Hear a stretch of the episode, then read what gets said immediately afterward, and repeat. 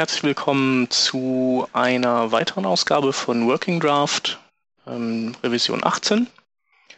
Ähm, heute habe hab ich mir den ähm, Cem eingeladen, ähm, twittert unter dem ähm, Nickname Unset. Und ja, hallo Cem. Hallo. Sag mal kurz was. Wer bist du?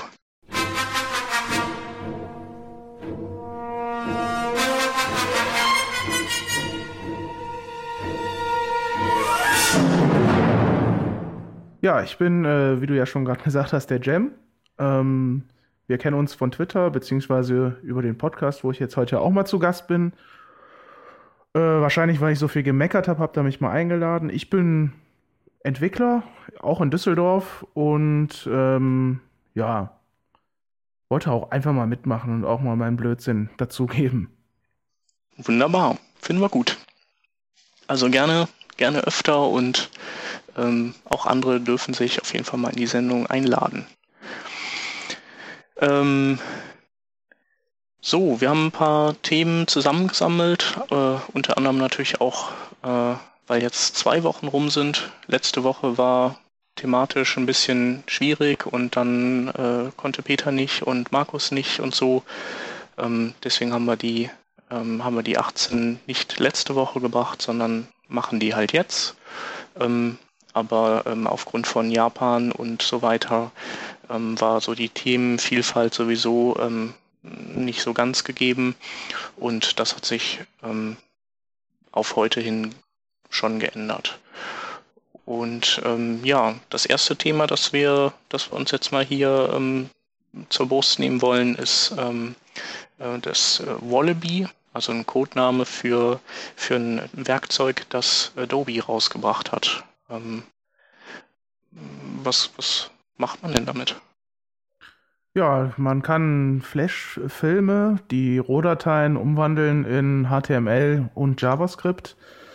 Ähm, soll wohl nicht ganz so gut funktionieren, wie ich gehört habe. Selber konnte ich es ja in Ermangelung eines Films gar nicht testen. Ähm, Finde es persönlich ganz interessant, dass äh, Adobe äh, mir nichts, dir nichts mit so einem Tool um die Ecke kommt, was äh, sowas umwandeln kann auf einmal, weil es, sonst wird ja Flash als das Nonplusultra der coolen Animationen immer hochgefeiert. Und äh, jetzt es halt auf einmal doch mit JavaScript und CSS und HTML. Ähm, aber wohl gar nicht so toll, wie man sich das vielleicht vorgestellt hat. Und auch überhaupt nicht so schnell. So bei den Testfilmchen konnte man das da ganz gut erkennen. Hm, also die, äh, also nicht so schnell im Sinne von die, äh, das Umwandeln dauert irgendwie lange oder dann, äh, was herauskommt, läuft dann irgendwie hakelig und ruckelig und irgendwie gar nicht so wie, wie das Original. Ja, genau so war das ja dann auch eigentlich, dass es tatsächlich sehr okay. hakelig war. Ähm, wie, wie lange das Umwandeln dauert, weiß ich nicht, aber das ist ja mhm. im Grunde egal, ob das jetzt ja. zehn Minuten oder eine Stunde dauert. Ja. Äh, da kommt ja, kommt ja eigentlich drauf an, was dann am Ende dabei rauskommt. Aber das war wohl auch nicht so toll. Das war ähm, nervig, ja. fast schon. Also ich hatte äh, mitbekommen, dass irgendwie auf jeden Fall relativ viel Dateien dabei rauskommen sollen. Also, äh, also gern auch mal so 1000 Stück.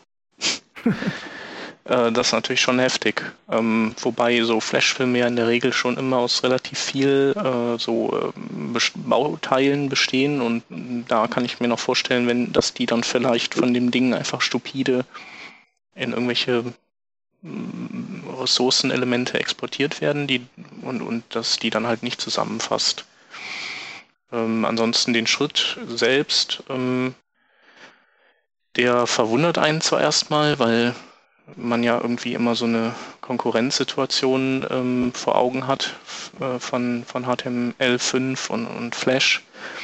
Ähm, man eigentlich sagen müsste, dann ist doch Adobe da eigentlich dagegen. Ähm, ich denke aber, dass denen das am Ende auch egal ist, äh, was am Ende rauskommt, solange das Tool von denen genutzt wird, weil darüber verdienen die ja Geld.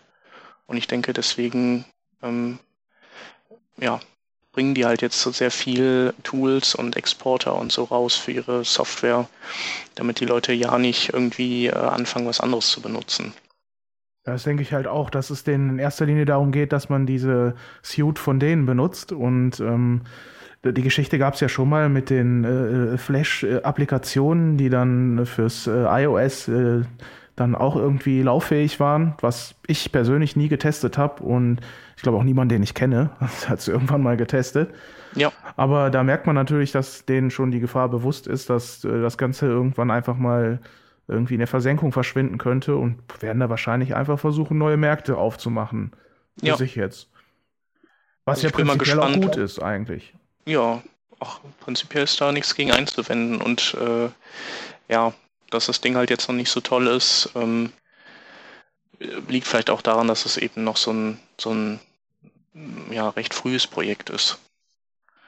Also äh, sollte man vielleicht noch nicht ganz direkt anfangen, richtig auf die einzuprügeln, bevor die nicht irgendwie sagen, jetzt so stellen wir uns das vor und das soll jetzt wirklich das finale Ding sein und ja, wir meinen das ernst mit irgendwie tausend Dateien. Ja, am Ende ist Adobe ja jetzt auch nicht dafür bekannt, dass die super ausgereifte Software ständig zur Verfügung stellen. Da nee, das stimmt. kann man ja, hört man ja gerne mal das Gemecker von Leuten, die Photoshop öfter benutzen müssen. Ja. Was ich ähm, halt ähm, nicht nachvollziehen konnte, beziehungsweise auch nicht rausgefunden habe, es gab ja vor einem Jahr oder anderthalb, gab es ja schon mal ein ähnliches Projekt, was äh, Flashfilme on the fly in JavaScript übersetzt hat, die dann auch genau, tatsächlich ich glaub, das auf dem iOS Spark oder sowas. Spark, es gab zwei, meine ich. Also, gerade mal gucken. Äh, ja. Ja, was ich daran jetzt noch nicht nachvollziehen konnte, ist, ob die jetzt tatsächlich hingegangen sind und haben gesagt, hier Leute, ihr habt schon mal damit angefangen, äh, haben sich das Know-how eingekauft oder ob die jetzt komplett selber äh, versuchen, das Rad wieder neu zu erfinden, in Anführungszeichen. Mhm. Das wäre mal ganz interessant äh, zu wissen gewesen, weil die waren ja eigentlich auch schon an dem Punkt, dass es ging und trotzdem hakelig war, aber es funktionierte. Sie haben auf jeden Fall erste Erfolge feiern können. Ja, ähm, stimmt. Ähm, habe ich auch nicht mehr so viel drüber gehört. Also ja, hat ja für Aufsehen gesorgt und, und ist dann, vielleicht hatten die aber auch einfach keinen Bock mehr. Also die mussten ja irgendwie, äh, die hatten ja auch noch nicht mal die Hälfte irgendwie von ActionScript äh, portiert gehabt. Ähm, und ich glaube auch nicht, nicht mal, also nicht ActionScript 3, sondern die konnten irgendwie nur ActionScript 2 oder sogar ein, Einser Sachen nur portieren. Ähm, ja, müssen wir mal gucken. Wenn ich, werden wir mal noch raussuchen und, und verlinken diese zwei anderen Projekte und dann kann, können wir und, und auch die Hörer mal gucken, was da eigentlich so äh, los ist. Ja. Aber prinzipiell äh, sagen wir, äh, Adobe soll gerne sein Wallaby noch weiterentwickeln. Auf jeden Fall. Okay. Ähm, nächstes Thema ähm, ist im Prinzip auch äh, ein Frontend-Thema. Und zwar hatte ich äh, oder bin ich gestolpert über einen Vorschlag, ähm, der, der jetzt noch nirgends implementiert ist.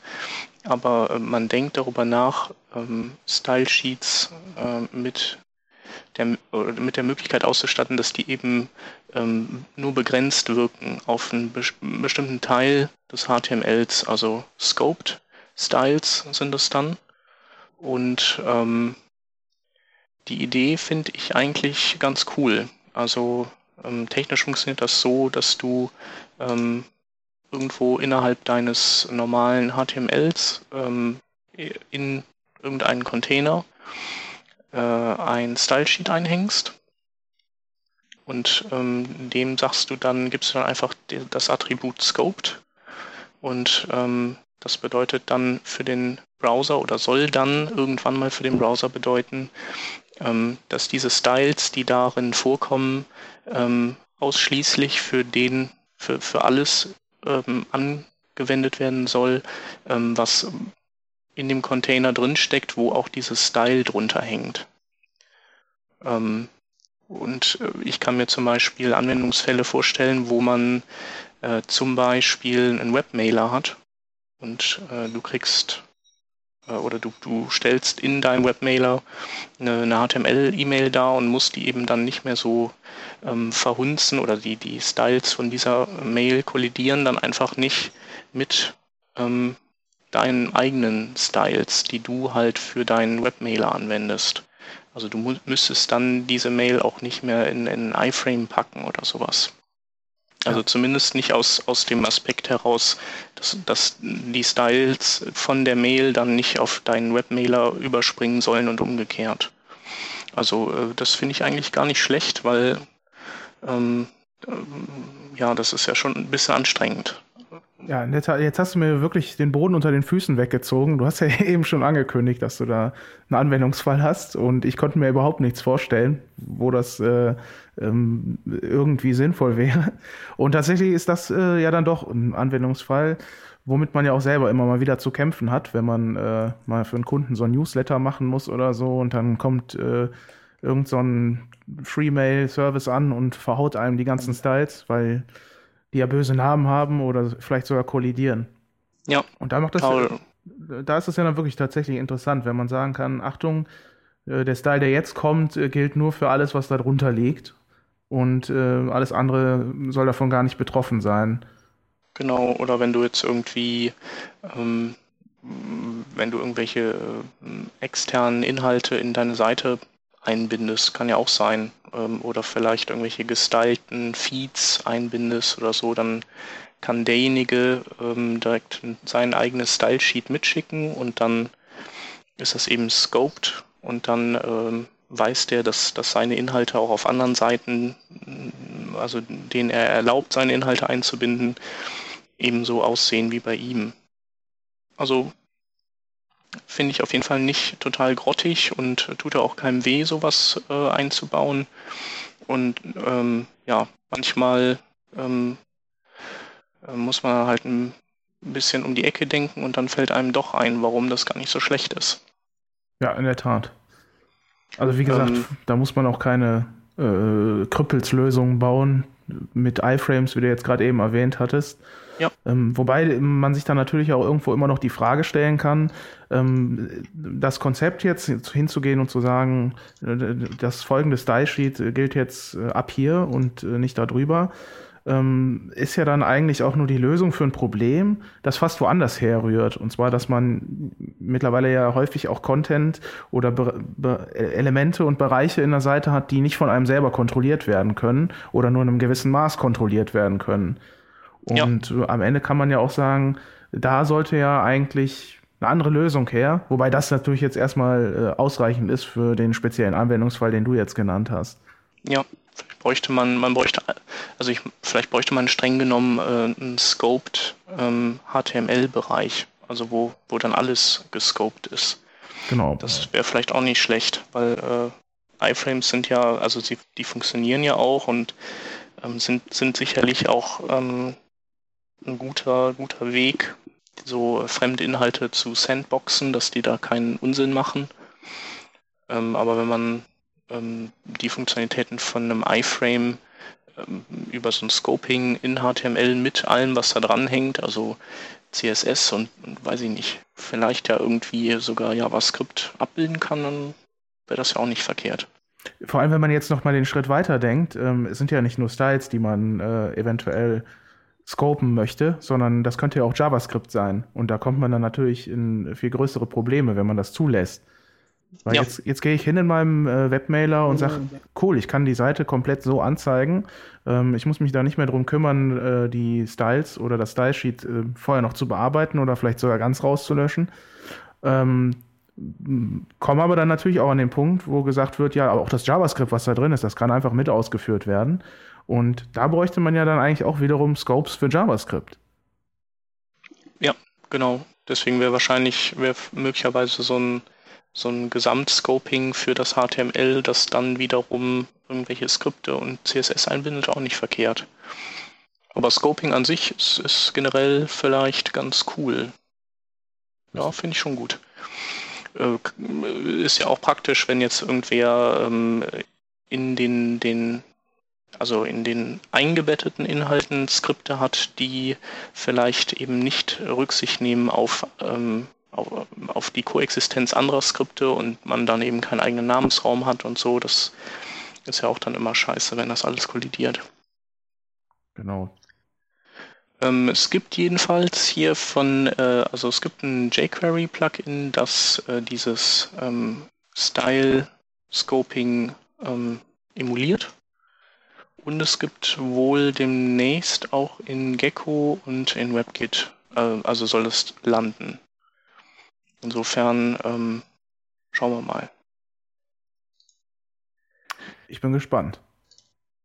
Ähm, nächstes Thema. Ähm, der Niklas äh, Sackers, die, so ein relativ bekannter äh, Yahoo ähm, JavaScript-Guru, äh, hat sich aus irgendwelchen Gründen letztens ähm, befasst mit Wegen, äh, wie man, wie man JavaScript ähm, ja, Zugang gibt zu dem, zu den Media Queries, die gerade ähm, ähm, für das Gerät gelten. Also sprich, ähm, ist es ein, Gerät mit einer kleinen Bildschirmauflösung, haben wir eine horizontale oder vertikale Orientierung, also Portrait oder Landscape und also Sachen und ähm, er hat einen kleinen JavaScript-Hack oder eine Funktion gebaut, die ähm, ähnlich funktioniert wie, äh, wie so eine Geschichte von James Pedolsey irgendwann mal, als der ähm, herausfinden wollte, ob IE am Start ist. Und zwar hatte der damals ähm, Conditional Comments in das HTML injiziert und dann eben geschaut, ob, ob er ähm, eine bestimmte HTML-Node, die dann in diesen Conditional Comments drinsteckt, eben wieder auslesen konnte. Wenn es der passende IE war, dann hat er diese Sachen da drin geparst und dann war die Node halt da.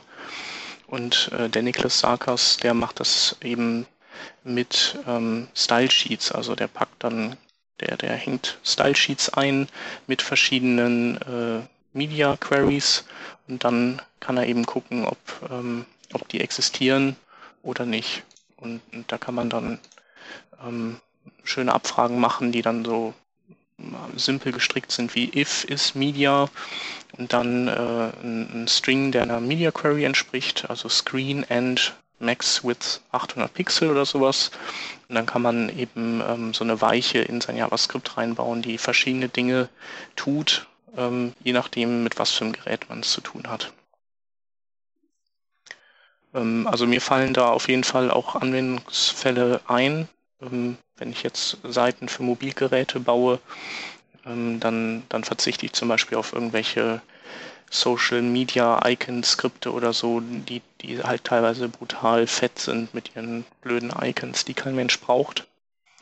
Und, und ich habe das halt bisher auch immer so gemacht, dass ich irgendein Element ähm, unterschiedlich style ähm, mithilfe von Media Queries und dann gehe ich über JavaScript hin und, und gucke halt zum Beispiel, welche Farbe ist gesetzt oder irgendwie sowas.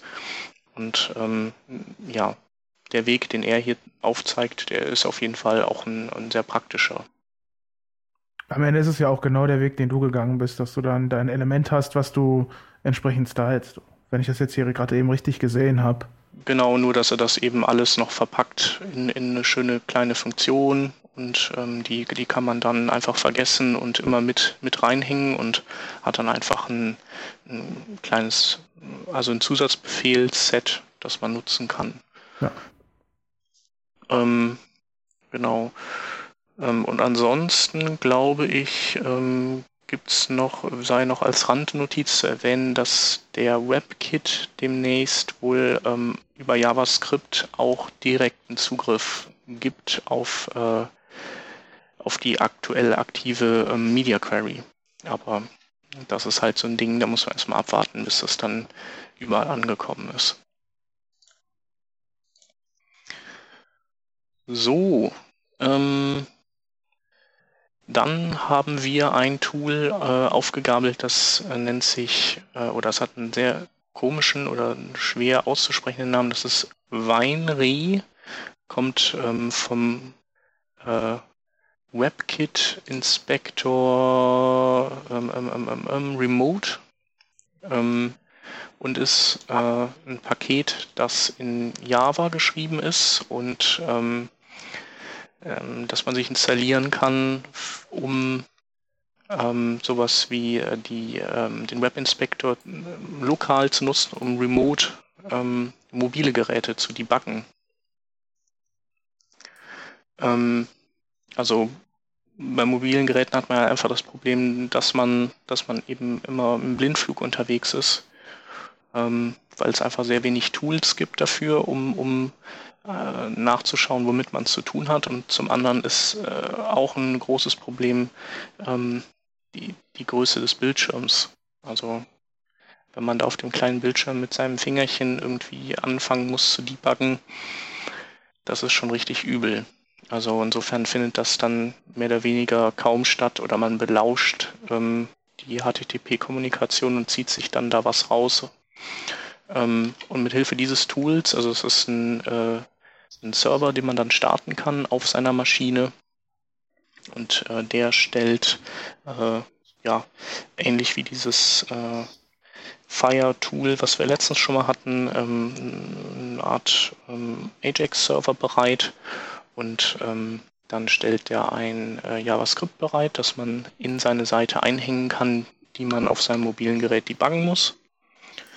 Ähm, und es gibt ein ähm, Web-Inspektor-artige Oberfläche, die man dann aufrufen kann in seinem Browser und die kann sich dann verbinden mit diesem mobilen Gerät, wo man die JavaScript drin hat und dann ähm, ja, kann man sozusagen auf die Ferne debuggen. Also man kann auch, ähm, man kann alles machen, was man so von Firebug auch kennt. Also Eigenschaften modifizieren und so weiter.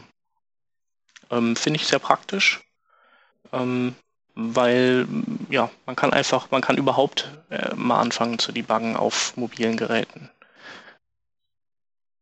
Wie siehst du das? Ja, ähm, Du hast es ja im Grunde gerade eben auch schon gesagt, das ist super nervig, auf äh, mobilen Geräten zu debuggen, wenn, wenn, du, wenn du da eine Seite hast und JavaScript und unter iOS gibt es ja diese Entwicklermöglichkeit und Entwicklermodus einschalten. Ich weiß gar nicht genau, wie es heißt. Ich habe es einmal gemacht. Es ist super nervig ähm, weil im Grunde kriegst du da überhaupt nichts raus. Es ist ja nur die JavaScript-Fehlerkonsole hat man da und das war's. Und das ist ja auch nicht alles, was man machen will. Man will ja wissen, wie, wie wirkt sich das jetzt aus, wenn ich äh, diesen Style im CSS setze oder eben nicht. Und ähm, das lässt sich damit halt super lösen. Äh, ich konnte es jetzt leider nicht austesten, hatte ich ja eben schon erwähnt. Und ähm, es sieht aber auf jeden Fall sehr gut aus. Ähm, ich bin mir nicht hundertprozentig sicher, ob dieser Inspektor nachgebaut wurde oder nicht. Aber äh, selbst wenn das ist, es, es, sieht auf jeden Fall ziemlich interessant aus. Äh, wobei ich äh, auch dazu sagen muss, das Setup, wie das erklärt wurde, wie das alles dann funktionieren soll, ist relativ dürftig und ähm, wahrscheinlich muss man sich damit echt ein bisschen dann auch auseinandersetzen, wie das genau funktioniert. So wie ich es verstanden habe, bindet man ja, wie gesagt, einfach nur ein JavaScript ein in seine Seite startet einen lokalen Webserver, gibt in dem JavaScript halt äh, an, beziehungsweise lädt diesen dann halt auch noch von diesem lokalen Server und kann dann über eine Web-Applikation dann äh, debuggen. Ja. Also ähm, ich finde es halt auch insofern gut, als äh, dass, dass es ja Fakt ist, dass die Mobilanbieter ähm, auch Seiten modifizieren mit Hilfe ihrer Proxys und, und du weißt halt einfach auch nicht, was kommt denn jetzt an HTML an, also welche, ähm, äh, welche DOM-Struktur äh, habe ich denn eigentlich in meinem mobilen Gerät? Und ähm, so, sowas wird dann halt alles sichtbar erst dadurch. Genau, das ist ja auch das große Problem, dass man gar nicht genau weiß, was da jetzt eigentlich äh, dann tatsächlich angekommen ist. Es sind ja nicht nur die, ähm, nicht nur die Anbieter der mobilen Datendienste, sondern teilweise machen die Browser das ja auch selber, dass die da drin noch rumfuschen. Ähm, wenn ich jetzt beispielsweise an den alten, uralten äh, äh, Opera denke, der ja eigentlich über ein Proxy gegangen ist und da hatte er dann JavaScript versucht zu emulieren für eine statische Seite. Ähm, okay, wahrscheinlich wird, wird das Ding da gar nicht mehr mit zurechtkommen, weil am Ende ja was völlig anderes dann äh, da passiert. Aber ähm, wie gesagt, es, ist, sind ja nicht nur die Provider, es kann ja auch überall woanders herkommen, immer woanders herkommen, so eine Manipulation. Und da ist es halt wichtig, dass man so debuggen kann. Ja, genau. Also viele Tools gibt es ja nicht. Ähm, jetzt kommt demnächst noch ähm, äh, ähm, ja, Wieslow äh, zu dem Riegen dazu für mobile Geräte. Äh, ich glaube Anfang April wollen die das rausbringen. Und dann gibt es ja noch das, äh, dieses Bookmarklet vom ähm, Steve Soders, wo, wo er so bestimmte Werkzeuge drin ähm, vereint, also so DOM-Monster und äh, hier und da. Und, und das Ganze eben dann auf, auf so ein ja, also das Ganze äh, hochladen lässt auf einen Webserver und, und von da aus kannst du dir dann wiederum die Sachen angucken auf deiner Desktop-Plattform. Ähm, Aber es sind halt alles Sachen, die dann auch nicht in Realtime gehen. Ähm, das ist halt hier bei diesem ähm, WebKit Inspector Remote ähm, anders. Also das heißt, du kannst dann Dinge, die du in, dein, in deine Konsole eingibst, die finden dann auf deinem äh, mobilen Gerät statt und du kannst eben live ähm, zugucken, wie du gerade irgendwelche Styles modifizierst. Also das ist schon, ähm, würde ich sagen, zum mobilen Debuggen bisher so das stärkste Tool, das, das ich so gesehen habe bisher. Jo,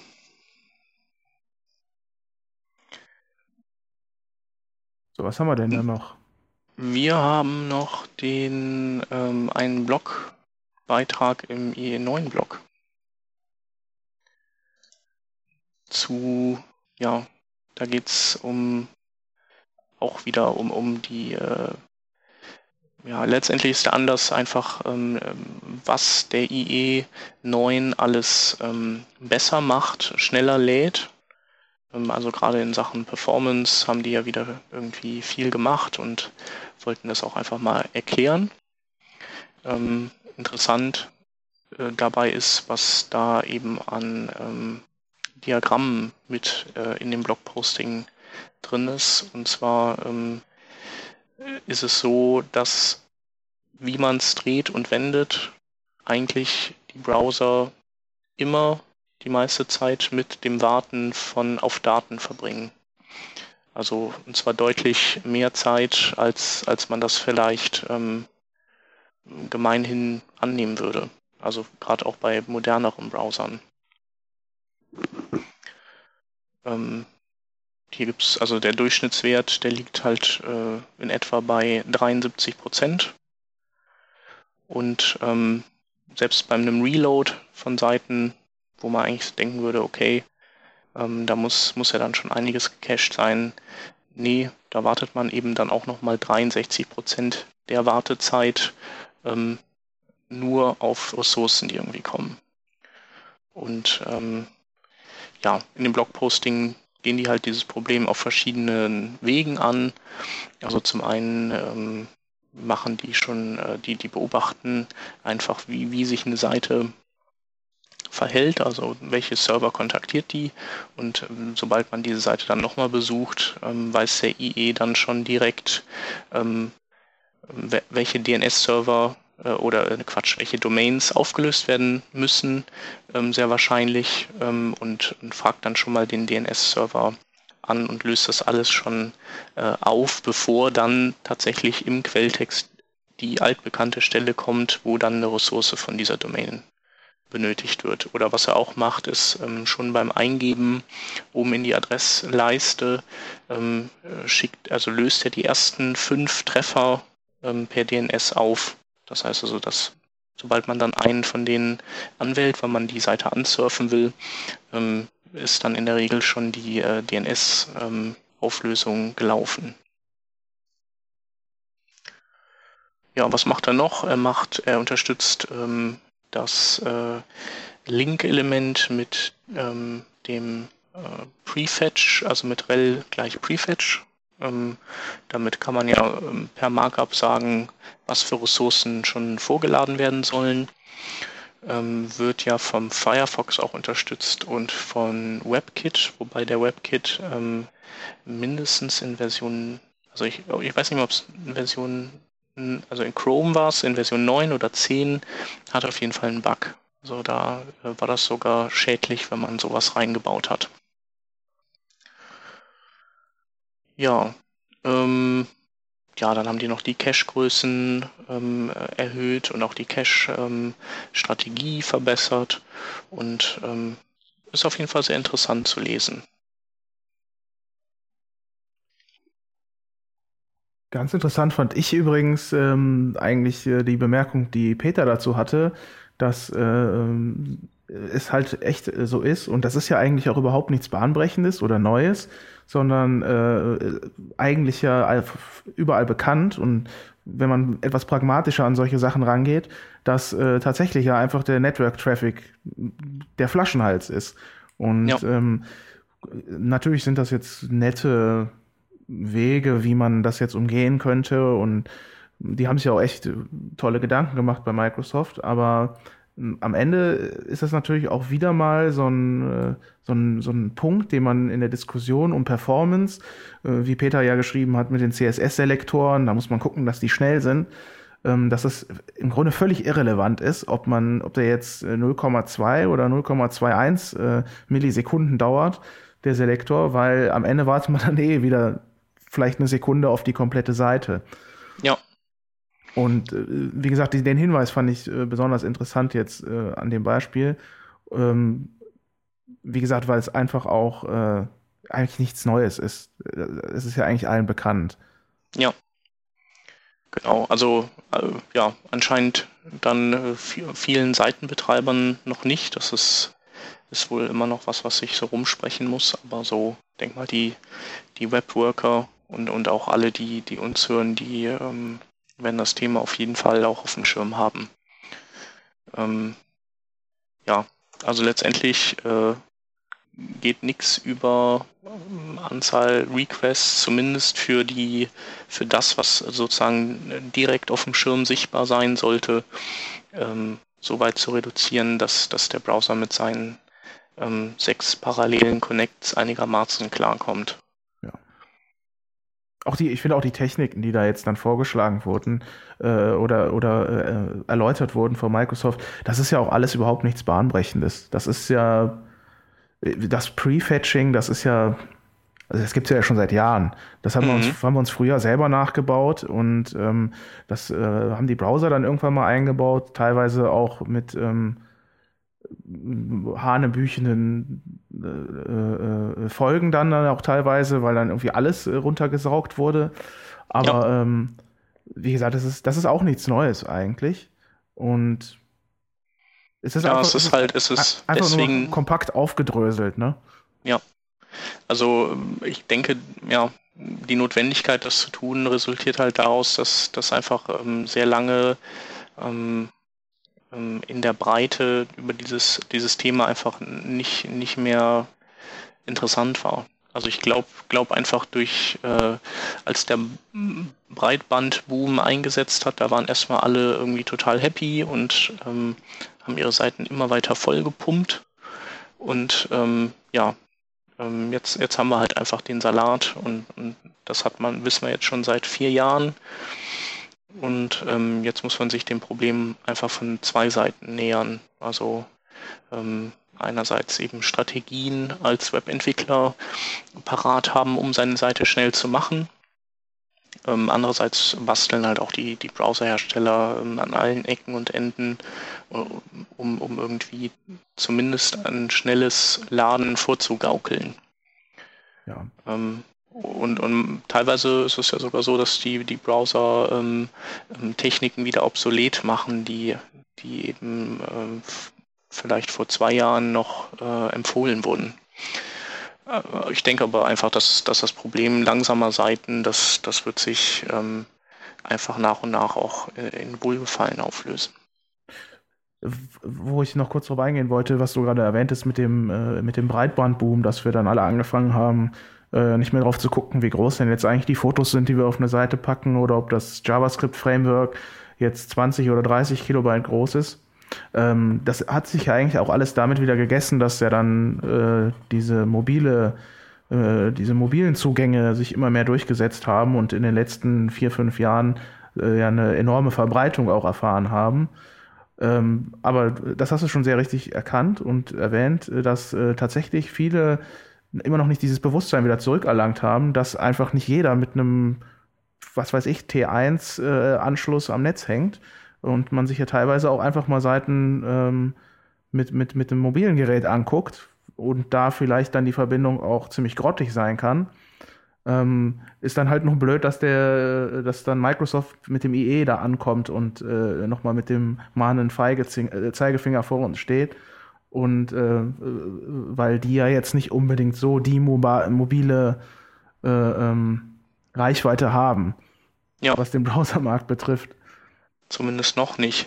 Äh, sie, also vielleicht ist, also ich, die mobilen User werden, werden ja auch profitieren davon, weil, weil ich glaube im August kommt dieses äh, Mango-Update auf äh, Windows Phone 7 und da ist ja dann auch der IE9 mit dabei. Äh, die freuen sich dann natürlich auch über, über die höhere Geschwindigkeit. Ja, aber ja, die schaffen ja. das bestimmt auch wieder, das äh, irgendwie wieder kaputt zu machen. Da gehe ich schwer von aus. Ja, oder so äh, Seitenbetreiber, die Spiegel und Bild.de betreiben, die schaffen das auf jeden Fall auch. Also ich glaube, ich habe letztens mal bei Bild geguckt. Bei Spiegel waren es, glaube ich, 130 Ressourcen und, und Bild war noch irgendwie noch mal die Hälfte mehr oder so. Ähm, ich glaube, das, da, das die, wird einfach die, auch eine äh, Weile. Ja. Die volle Seite oder die äh, mobile Seite? Äh, nee, die volle Seite. Die mobile Seite okay. habe ich mir jetzt noch nicht angeguckt. Also die, die volle Seite gucke ich mir eigentlich auch nie an, aber ich, äh, die ist einfach für mich sozusagen äh, das materialisierte Ladezeiten-Elend. Und äh, wenn ich irgendwie ähm, was brauche, wo ich äh, sagen muss, guck mal hier, das ist ganz schlimm, ähm, dann ist das Bild.de. Okay, da muss ich sagen, die Seite gucke ich mir nie an, außer wenn ich mal versehentlich drauf äh, ja, geleitet Das lohnt sich werde. auch einfach nicht. Aber äh, gerade Spiegel finde ich, die mobile Seite ist äh, eigentlich sehr top, was, äh, was, okay. was Medien angeht. Ja. Habe ich die Erfahrung gemacht, aber. Ja, ähm, ja, ich, also wenn ich hier mit meiner Android-Gurke rumsurfe, dann, dann wähle ich irgendwie doch meistens nicht die mobile Version, weil die sind mir dann oft ein, also eine Spur zu nackig. Ähm, und eigentlich müsste man ja auch keine mobile Version äh, nutzen müssen, wenn, wenn die ein bisschen Hirnschmalz in ihre normale, ähm, in ihren normalen Auftrittssets äh, reinstecken würden. Also ich denke, so eine Seite wie Zeit.de, die kann man halt schon gut laden auf einem mobilen Gerät, ohne die mobile Variante nehmen zu müssen. Aber äh, da sitzt halt jemand, der weiß, wie es geht. Und bei Spiegel sitzen Leute, die jetzt zwar auch nicht doof sind, aber die ähm, die halt ihr Heil vielleicht ähm, noch immer darin suchen, irgendwelche PNGs noch einen Ticken kleiner zu machen und, und, und irgendwie nicht realisieren, dass, dass man mit 130 Requests einfach kein Land sieht. Ja. Ja, aber auf jeden Fall, also äh, in dem IE9-Blog kann man generell gut drin lesen. Da sind auch im Laufe der, des letzten Jahres ein paar ganz gute Blogpostings ähm, aufgeschlagen ähm, während der Entwicklung des IE9s. Da ging es auch zum Beispiel darum, ähm, wie man äh, ja, wie man so einen Parser ähm, baut und sowas ähm, und we mit welchen Problemen man da so zu kämpfen hat. Zum Beispiel, wenn irgendwelche schließenden äh, ähm, Tags von Elementen weggelassen werden oder so. Das also ähm, ist zwar Microsoft und sieht auch irgendwie schnarchig aus, aber thematisch ist es eigentlich immer ganz gut, was da so ähm, drin geschrieben wird. Ja, nächster Browser äh, beziehungsweise Browser-Bestandteil ähm, haben wir hier als Thema. Und zwar die, äh, die Nitro Engine des äh, Safari-Browsers. Ähm, die gibt es ja schon was länger. Ähm, neu ist sie jetzt neuerdings im, im iOS 4.3 äh, beim mobilen Safari. Und da gab es irgendwie ein bisschen, äh, ja, lange Gesichter. Ja, die Kernaussage war ja, dass äh, Apple hingegangen ist und gesagt hat, für Homescreen-Apps auf iOS-Geschichten, äh, diese Web-Apps, äh, dass äh, die jetzt erstmal kein Nitro mehr haben und äh, die deswegen ja alle sehr langsam sind. Homescreen heißt im Prinzip so, äh, ähm, ich lege mir eine Web-Anwendung auf meinem Homescreen ab und die tut dann so, als wäre sie eine App und, und auf einmal geht Nitro dann nicht. Genau, das war, das war das Konzept, was die halt äh, früher vorgeschlagen haben, bevor man selbst Apps entwickeln konnte. Man macht halt äh, eine Seite, die sieht aus wie eine App oder wie man es halt gerne hätte. Und ich als Benutzer gehe hin, wenn ich auf dieser Internetseite bin, sage ich dann einfach, alles klar, äh, ich speichere mir das jetzt als Bookmark und da werde ich dann gefragt, hör zu, du kannst es aber auch auf dein Homescreen legen und sieht dann aus wie eine App, du hast ein Icon und öffnest das dann, dann ist auch die Adresszeile weg, wenn man alles richtig gemacht hat und die Seite erscheint für einen wie eine ganz normale native App. Natürlich in beschränktem Funktionsumfang. Man kann natürlich nicht alles machen, aber ähm, das ist halt das Konzept gewesen, was früher vorgeschlagen wurde. Ähm, und da sind sie halt hingegangen und haben da ganz offensichtlich äh, Nitro nicht aktiviert, was, wie du ja schon sagtest, dann erstmal für ein bisschen Trouble gesorgt hat, dass die Leute sich darüber beschwert haben und was soll das? Äh, Apple macht das doch hier bestimmt nur, damit äh, die Homescreen-Apps verschwinden und die keiner mehr benutzt und möchte uns äh, Web-App-Entwicklern äh, an Karren fahren. Ja, da waren ja einige Verschwörungstheoretiker am Werk, ne? Also, genau. Also dass, dass das eben so künstlich kastriert wird, um, um ähm, den äh, den Store nicht zu gefährden, um dem sozusagen einen Mehrwert zu bieten oder beziehungsweise andersrum, um, um eben die kostenlos Geschichten, wo Apple nichts dran verdient, ähm, ein bisschen zu kastrieren. Genau, das, äh, wie gesagt, das war so die Kernaussage, die da die ähm, Kritiker äh, gesehen haben. Ähm, eine andere Meinung, die dann natürlich noch dazu kam, äh, war dann von Daring Fireball. Ähm, jetzt habe ich wieder den Namen vergessen von ihm, der es geschrieben hat. Ich vergesse es immer. Äh, John Gruber war das. Ja, genau. Und äh, er ist halt hingegangen und hat gesagt, äh, Apple macht nichts langsamer, sondern äh, es ist einfach nur nicht so schnell. Was auch erstmal äh, eine richtige Aussage ist und natürlich auch irgendwo zeigt, aus welchem Blickwinkel er die ganze Geschichte sieht. Weil natürlich bleibt es äh, in Apples Ermessen, wie, was sie für APIs und was sie für Browser anbieten. Und wenn ich eine Web-App anbiete, ähm, wie, dann kann die halt auch ohne Nitro laufen oder Nitro laufen und ist trotzdem nicht langsam deswegen. Sie ist halt einfach nur nicht etwas schneller. Das war dann äh, da. Ja, also man hat denen nichts weggenommen im Prinzip, sondern man hat denen nur nichts gegeben. Genau. Das war da die äh, Aussage. Das kann man natürlich jetzt, äh, ähm, es ist natürlich trotzdem ein Streitthema.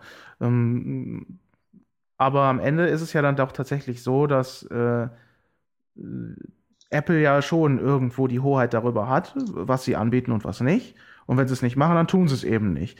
Das, das kann man natürlich kritisieren, das darf man auch kritisieren. Ich finde es dann aber nur manchmal ein bisschen peinlich, wenn, äh, wenn dann da direkt äh, solche finanziellen Interessen äh, irgendwo diffus hintenrum gesehen werden, die vielleicht gar nicht da sind, sondern es könnte auch einfach daran liegen, dass äh, die Entwicklung einfach da noch gar nicht so weit ist von dem, von dem Control, was da äh, dann entsprechend ausgeführt wird. Und so wird es am Ende wahrscheinlich auch sein. Ich glaube, das hatte Und, ähm, irgendwie ja, gesagt, wohl, das hatte irgendwas mit so, mit, mit ähm, äh, Sicherheitsaspekten zu tun, glaube ich, dass die auch ähm, Nitro so lange der mobilen Plattform vorenthalten haben, obwohl sie das ja auf der Desktop-Plattform schon sehr, sehr lange haben. Ähm, und, und, das scheint wohl ähm, im, im, normalen Safari wohl ähm, ähm ja, äh, sandboxbarer zu sein als, ähm, als in so einer App oder in, in PhoneGap oder was da, was das dann sonst alles noch so nutzt. Ja.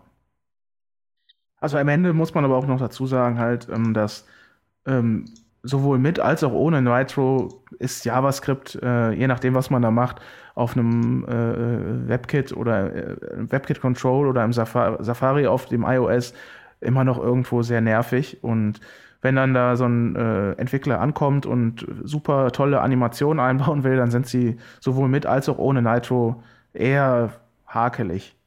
Ja. Also alles halb so wild eigentlich, aber ähm, ähm, Nitro darf ruhig irgendwann mal kommen. Gerne. Mhm. okay. Ähm, ja, dann haben wir mal ein äh, Thema, das ähm, nicht direkt was mit Frontend zu tun hat, sondern äh, nur indirekt. Und zwar deswegen, weil es um, um Bildmanipulation geht. Ähm, diesmal aber eben nicht über Canvas oder irgendwie sowas und, und auch nicht SVG, sondern ähm, ähm, wir haben hier zwei ähm, PHP-Frameworks ähm, rausgesucht, die oder auch ausprobiert, die ziemlich cool sind, was ähm, Bildmanipulation angeht. Und das eine, das ähm, heißt White Image. Das ist auch äh, deutlich ausgereifter als das zweite. Und das zweite heißt Imagine, ähm, das noch relativ neu ist. Und ähm, ja, ähm, was machen die Frameworks? Ähm, sie packen im Prinzip viele sehr komplizierte Funktionalitäten in sehr einfache Funktionen rein. Also ähm, jetzt um mal ein ganz einfaches Beispiel ähm, äh, in White Image zu nennen. Ähm, man äh, instanziert eben ein neues White Image Objekt, ähm, lädt dann per Load ein Bild rein und dann kann man eben einfach sagen, ähm, Methode Resize und dann direkt danach Methode Crop und Rotate und dann kann man noch Save machen und hat dann quasi in einer Zeile äh, irgendwelche Operationen mit dem Bild vollzogen, für die man äh, die GDLib irgendwie einige Seiten lang programmiert hätte. Also Gut, vielleicht in dem Fall noch nicht ganz, wobei das Rotieren, das, das ist schon so ein bisschen anstrengend. Also ähm, das um 20 Grad rotieren ähm, könnte ich jetzt mit der reinen GDLib ähm, erstmal nicht programmieren. Da müsste ich mich erstmal hinsetzen und nochmal ein bisschen, bisschen in Matheformel reinschauen. Was mich jetzt äh, interessiert, benutzt, äh, benutzen die Frameworks dann, äh, greifen die wieder zurück auf, auf die GDLib oder äh, implementieren die das anderweitig? Ähm, also ähm, bei White Image kann ich dir gerade nicht sagen, gucke ich gleich mal nach. Ähm, das Imagine, das, ähm, das geht noch einen Schritt weiter als das äh, White Image und also das lässt ähm, oder das trumpft auf explizit mit der Tatsache, dass es äh, mit diversen Bild, äh, ja, Bildmanipulations-Libraries ähm, zurechtkommt. Also es ist dann die GDLib oder ImageMagick und dann hatten wir da aber auch noch einen, einen dritten Kandidaten. Ähm, und du kannst eben deinen Code, den du einmal geschrieben hast, ähm, mit Imagine auf jeden Fall einfach auf den nächsten Server portieren und musst dann im Prinzip nur äh, dem Imagine sagen, ähm, nimm halt nicht äh, ImageMagick jetzt, sondern nimm die GDLib. Das konfigurierst du einmal zentral, also beim, beim äh, instanzieren und, und fertig. Also das finde ich schon, finde ich auch ziemlich praktisch. Das bedeutet ja dann am Ende aber auch, dass äh, die, die Ausgabe, die man später erhält, durchaus unterschiedlich sein kann, je nachdem, welche Bibliothek man im Hintergrund dann nutzt. Ja, da hast du auf jeden Fall recht, ja. Das stimmt wohl. Ähm, aber äh, ich sag mal, die, die Vorteile überwiegen natürlich. Also weil äh, klar, wenn du, wenn du kannst, holst du dir natürlich die, die Bibliothek, die du vorher auch genutzt hast. Ähm, aber die Wahl hat man halt auch nicht immer oder vielleicht entwickelt man ja irgendwas, ähm, das dann von der breiten Masse eingesetzt wird. Und da hat man ja sowieso keinen Einfluss darauf, was dann am Ende auf den Servern liegt. Und ähm, ja, die GDLib ist eigentlich immer da. Ähm, ich weiß jetzt nicht genau, ob White Image irgendwelche Sachen ähm, kann, die, die halt nur unter äh, Image Magic laufen. Aber ähm, prinzipiell finde ich diese, diesen Ansatz halt super. Ja, es greift auf jeden Fall ein Problem auf, was PHP schon viele Jahre mit sich rumschleppt. Ne? Diese ja. super nervige G Grafik, äh, äh, dieser super nervige Grafik-Support. Ähm, ist ja. ja, immer, nur, immer nur ein Graus, wenn man mal irgendwie Bilder verkleinern oder vergrößern oder ausschneiden muss. Definitiv. Und ähm, beide Bibliotheken ähm, oder Frameworks ähm, haben verschiedene Möglichkeiten, wie du auch so Dimensionen mit Dimensionen arbeiten kannst. Also du kannst halt ähm, althergebracht sagen, irgendwie ähm, resize das auf eine gewisse Pixelzahl oder du kannst aber auch ähm, ein Verhältnis angeben. Also entweder in Prozent oder oder bei ähm, Imagine ist es dann äh, Scale und dann du 2. Das heißt dann, ähm, er pumpt das eben auf doppelte Größe auf. oder ähm, du kannst eben auch die, die äh, Fläche des Bildes einfach über Increase vergrößern. Äh, sowas ist schon echt praktisch. Dann hat Imagine auch so Funktionen, dass, dass du eine Farbe nehmen kannst und dann machst du einfach ähm, Darken und dann 127 und schon ist die um die Hälfte dunkler als vorher. Hm. Ähm, und äh, White Image hat halt sehr viel so ähm, Geometrie-Funktionen, ähm, sowas wie ähm, Masken draufsetzen, ähm, ähm, Spiegeln, ähm, ja, all solche schönen Sachen. Also Sachen, die man in mühevoller Kleinarbeit früher selbst gebastelt hat. Genau. Und die dann nie richtig funktioniert haben. Ja, also ich, mir fällt gar nicht so viel ein, was da nicht schon abgebildet ist. Also du kannst Rauschen drauflegen, du kannst es ähm, ähm, weich zeichnen, rotieren, ähm, ähm kannst es in Schwarz-Weiß-Bild wandeln, ähm, kannst per Merge eben Wasserzeichen äh, auf in ein vorhandenes Bild reinpacken echt cool. Also das Einzige, was man vielleicht dem White Image ähm, vorwerfen könnte, ist, dass es äh, relativ speicherhungrig ist. Also ich hatte damit mal ein bisschen ähm, rumgebaut und äh, habe mich oh, war schon erstaunt darüber, wie schnell äh, das 128 MB Speicher irgendwie verballert hatte. Obwohl ich immer fleißig Destroy benutzt habe und, und eben hinter mir immer alles aufgeräumt habe. Ähm, weiß nicht, ob das jetzt, äh, also, also ich traue mich jetzt nicht zu sagen, dass das vielleicht ungewöhnlich viel ist für das, was ich vorhatte, ähm, aber es war, ähm, es ging eigentlich nur darum, ein paar Bilder zurechtzuschneiden und ineinander zu kopieren. Und ähm, ja, 128 MB auf einem Webserver, die erreicht man ja dann, äh, oder die, die hat man ja auch nicht immer zur Verfügung und, und wenn, dann ist das ja schon, äh, dann muss man ja schon niederknien. Ja, aber wie oft möchte man auch äh, viele Bilder ineinander reinkopieren?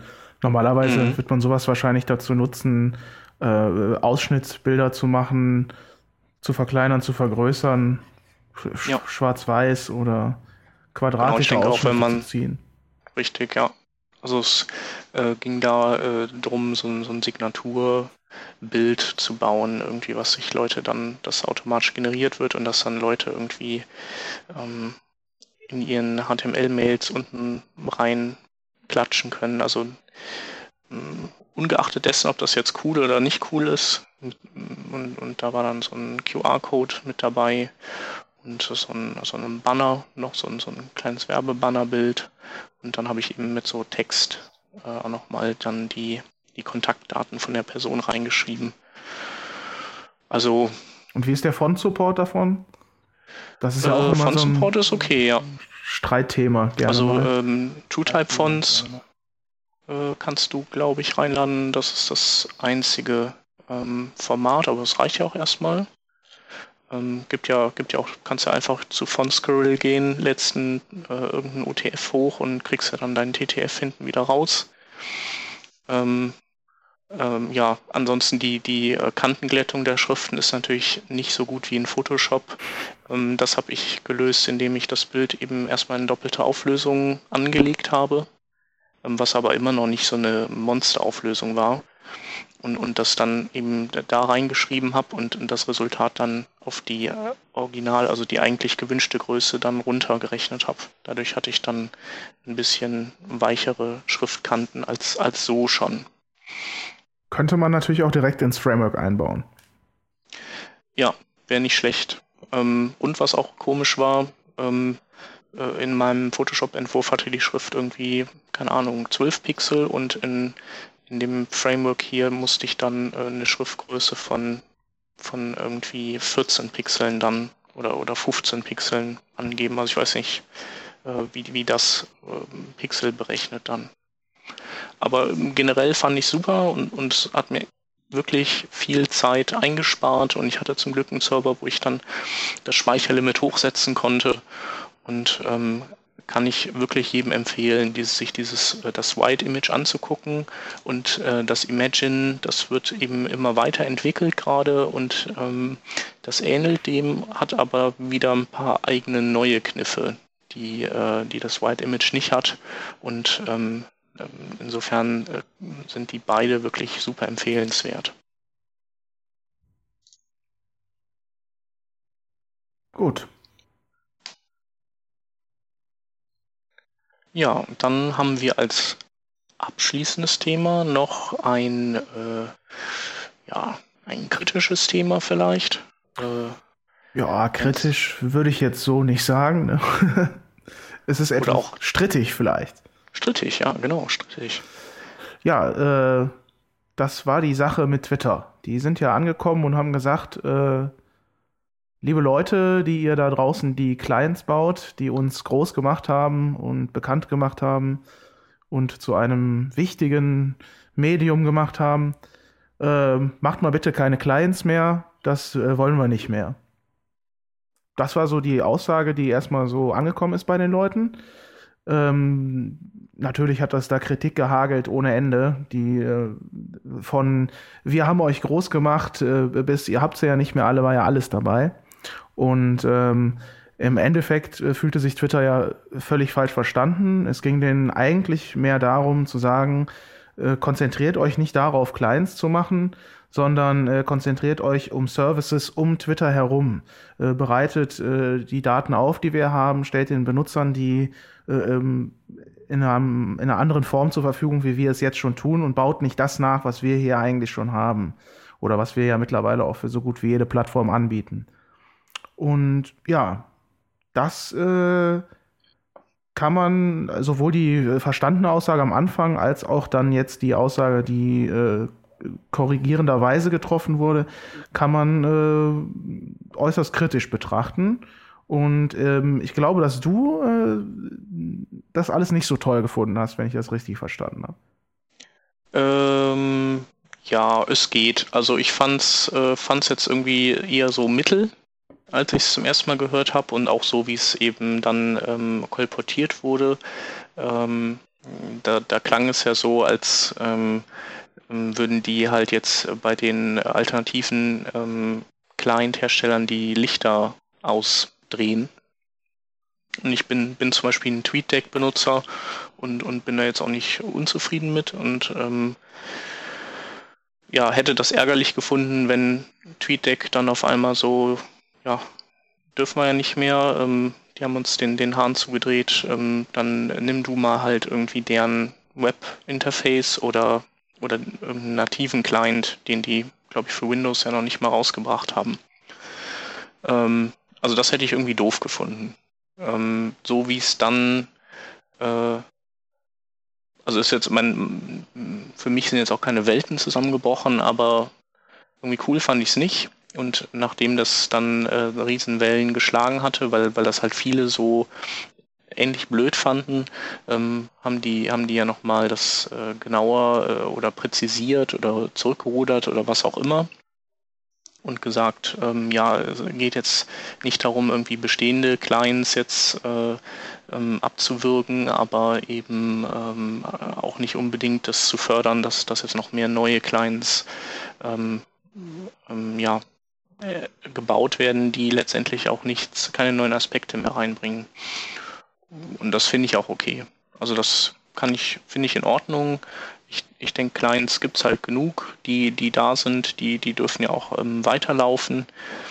Ähm, bestimmte ja, bestimmte Richtlinien sollen jetzt ähm, verstärkt äh, eingehalten werden, dass das vielleicht, äh, also so Benennung, dass ein Retweet auch ein Retweet ist vielleicht oder ein Reply ein Reply und nicht irgendwas, ein Retweet nicht irgendwie Wurstsalat dann auf einmal heißt im User Interface. Ähm, was auch okay ist, also da bricht man sich auch keinen Zacken aus der Krone, wenn man das entsprechend einheitlich hat. Und ähm, ich denke, die machen das wahrscheinlich einfach, um weiter wachsen zu können. Also ähm, um das Ökosystem um, um Twitter herum eben einfach äh, ja, größer werden zu lassen, indem sie die ganzen Entwickler ähm, mal ein bisschen in die Richtung ähm, treten, in, in, in denen sie die gerne sehen würde. Ich denke auch, dass das äh, in erster Linie zumindest nach außen hin äh, Qualitätsgründe hat, dass sie äh, das jetzt so machen wollen. oder was sie jetzt auch gesagt haben. Ähm, ähm, weil man kennt das ja, was mich persönlich immer super annervt, zum Beispiel bei, äh, wenn man bei, viel bei Twitter unterwegs ist, dass äh, viele Clients ganz offensichtlich native Retweets ja immer noch nicht beherrschen. Und ich persönlich krieg da echt einen Rappel dran, weil es äh, es gibt halt super viele Funktionen, die man dadurch nutzen kann, dass native Retweets äh, beispielsweise benutzt werden, statt äh, diesem typischen RT-Doppelpunkt davor oder eben halt auch nicht mhm. Doppelpunkt. Äh, und das ist dann so eine Sache, wo es dann eigentlich vielen Leuten auffällt, weil das ist was, ähm, das ist ein Punkt, mit dem so gut wie jeder, der Twitter benutzt, auch in Berührung kommt. Ähm, ja. Wenn man Twitter auch aus Entwicklersicht sieht, dann äh, kommen natürlich auch noch völlig andere Aspekte hinzu, dass beispielsweise manche Clients ähm, bestimmte Funktionen gar nicht anbieten, die die offiziellen Twitter-Clients zum Beispiel haben. Oder äh, Funktionen anbieten, die Twitter, rum, äh, Twitter wiederum nicht hat.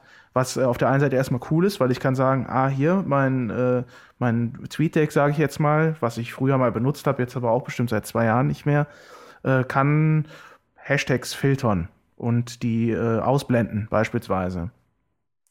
Äh, das bietet Twitter ja noch nicht an. Zumindest wüsste ich es nicht. Ich habe es nämlich ja. letztens in meinem, meinem Client gesehen, dass der es jetzt auch kann, aber ich glaube, ja. von Twitter-Seite gibt es da nichts. Und ähm, das sind natürlich so Sachen, wo Twitter selber sagen muss, ähm, nee, ähm, man sollte sich schon auf den Funktionsumfang beschränken, den wir haben. Und die sind ja auch durchaus offen und reagieren ja auch jetzt nicht schnell, aber sie reagieren irgendwann mal, wenn die Leute kommen und sagen, ich möchte die und die Funktion gerne, ist die nicht gut, was haltet ihr davon? Das bauen die auch nach, die entwickeln das ja auch kontinuierlich weiter. Und äh, dahingehend finde ich das gut, wenn ein Benutzer, egal ob der jetzt auf dem iPhone, auf dem Android, auf, unter Windows oder unter Mac unterwegs ist und immer das gleiche Feature-Set hat. Und das ist durchaus ein Qualitätsmerkmal, was Twitter dann äh, damit auch an den Tag legen kann. Ja, für die, die äh, Twitter nicht nutzen, also diese Retweets, das ist im Prinzip, wenn, wenn einer irgendwie was äh, twittert, dann und, und, man findet das irgendwie gut oder äh, verbreitenswert oder es ist irgendwie sowas wie äh, Hilfe, meine Tochter ist verschollen, bitte weiter äh, sagen, dann kann man, kann man eben retweeten, was der gesagt hat. Nur dass, wenn man halt diesen nativen Retweet von Twitter nutzt, dass dann sehen auch alle, die das dann quasi später lesen, die, die dann durch das Retweeten erst darauf stoßen, sehen dann halt immer noch den ursprünglichen Absender und dann, dann wechselt der quasi nicht während des Retweet, äh, während der Retweet-Kette immer auf den, der das dann weiterleitet, sondern man sieht immer den, den Ursprung. Ne? Und das wird dann durchbrochen durch irgendwelche Clients, die da zu doof für sind. Und äh, diese Hashtags, das sind so, so im Prinzip Schlagworte, die man an einen Tweet dranhängen kann, wenn man irgendwie Leuten das erleichtern will, äh, nach einem Thema irgendwie sich alles anzeigen zu lassen. Ich finde es immer noch faszinierend, dass es Leute gibt, die Twitter nicht nutzen. ja, doch. Also äh, gibt es schon einige. Also ähm, auch hier im Webstandards-Magazin, da äh, die sind ja sehr Twitter-affin und die Autoren haben ja auch immer, also wenn, wenn so sie denn Twitter nutzen, so einen Twitter-Hashtag Jetzt habe ich auch mal bei der letzten Ausgabe geguckt, wie viel sind das, die einen, äh, einen Twitter-Hashtag oder einen Twitter-Namen, Nickname meine ich, da stehen haben, also die dann twittern und das waren relativ wenige. Ähm, Vielleicht insofern, wollen sie es auch einfach nicht sagen, weil sie da Blödsinn Die haben Angst vor Groupies, ne? oder so. Ähm, was ich glaube auch mir vorstellen könnte, warum die da ähm, strengere Regeln ähm, jetzt äh, einfordern, ist, ähm, vielleicht haben die ja irgendeine ähm, Geldverdienstrategie, die, die halt nicht aufgehen würde, wenn, ähm, keine Ahnung, wenn Clients auch äh, meinen, sie müssten dann sowas wieder rausfiltern oder so, dass sie dann sagen, nee, ähm, ihr stellt das bitte auch so dar, also seid gerne Clients, aber stellt es dann auch so dar, wie es bei uns in unserem offiziellen Interface dann auch dargestellt würde. Das denke ich auch, dass das äh, definitiv auch mit da reinspielen wird. Ja. Vielleicht haben sie da noch gar keine konkreten Ideen, ähm, auch wenn es jetzt langsam mal nötig werden würde, weil Twitter läuft ja jetzt schon ein paar Jährchen auf äh, Risikokapital. Ja. Aber ähm, auf jeden Fall werden sie wahrscheinlich äh, da schon Vorbereitungen jetzt treffen, zu sagen, wir müssen mal unsere Regeln ein bisschen verschärfen, so dass, wenn wir denn mal irgendwann Geld verdienen können, äh, das auch problemlos durchsetzen können. Ja.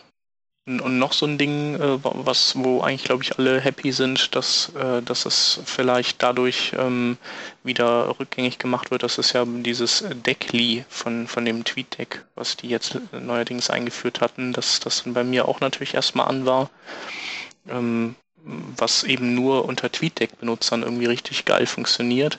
Und zwar äh, konntest du dann auf einmal Tweets schreiben, die äh, länger als 140 Zeichen waren. Und äh, alle Nicht-TweetDeck-Benutzer haben halt dann nur so ein, also da, da war das dann irgendwann abgehackt und, und dann konnten die auf so einen Link klicken und sich dann bei deck.ly äh, den Rest deines Tweets angucken. Und nur die äh, TweetDeck-Nutzer haben dann halt einen längeren Tweet gesehen. Das ähm, ist halt auch irgendwie dann blöd, wenn du so eine Insellösung hast. Ja. Also insofern ähm, sind wir da erstmal irgendwie dafür, ne? Ich bin dafür, auf jeden Fall. Und ich habe auch gehofft, ja. du bist dagegen, aber eigentlich bist du ja auch dafür. ja, ja, also wenn's, wenn die, wenn die das nicht ähm, ähm, revidiert hätten, dann hätte ich, hätte ich das auch nicht so cool gefunden, aber ähm, ähm so wie die das jetzt gesagt haben, ähm, ja, weiß ich nicht, kann man sich vielleicht auch noch drüber aufregen, nach dem Motto, äh, äh, was wollen die von mir, ich mache, was ich will und so.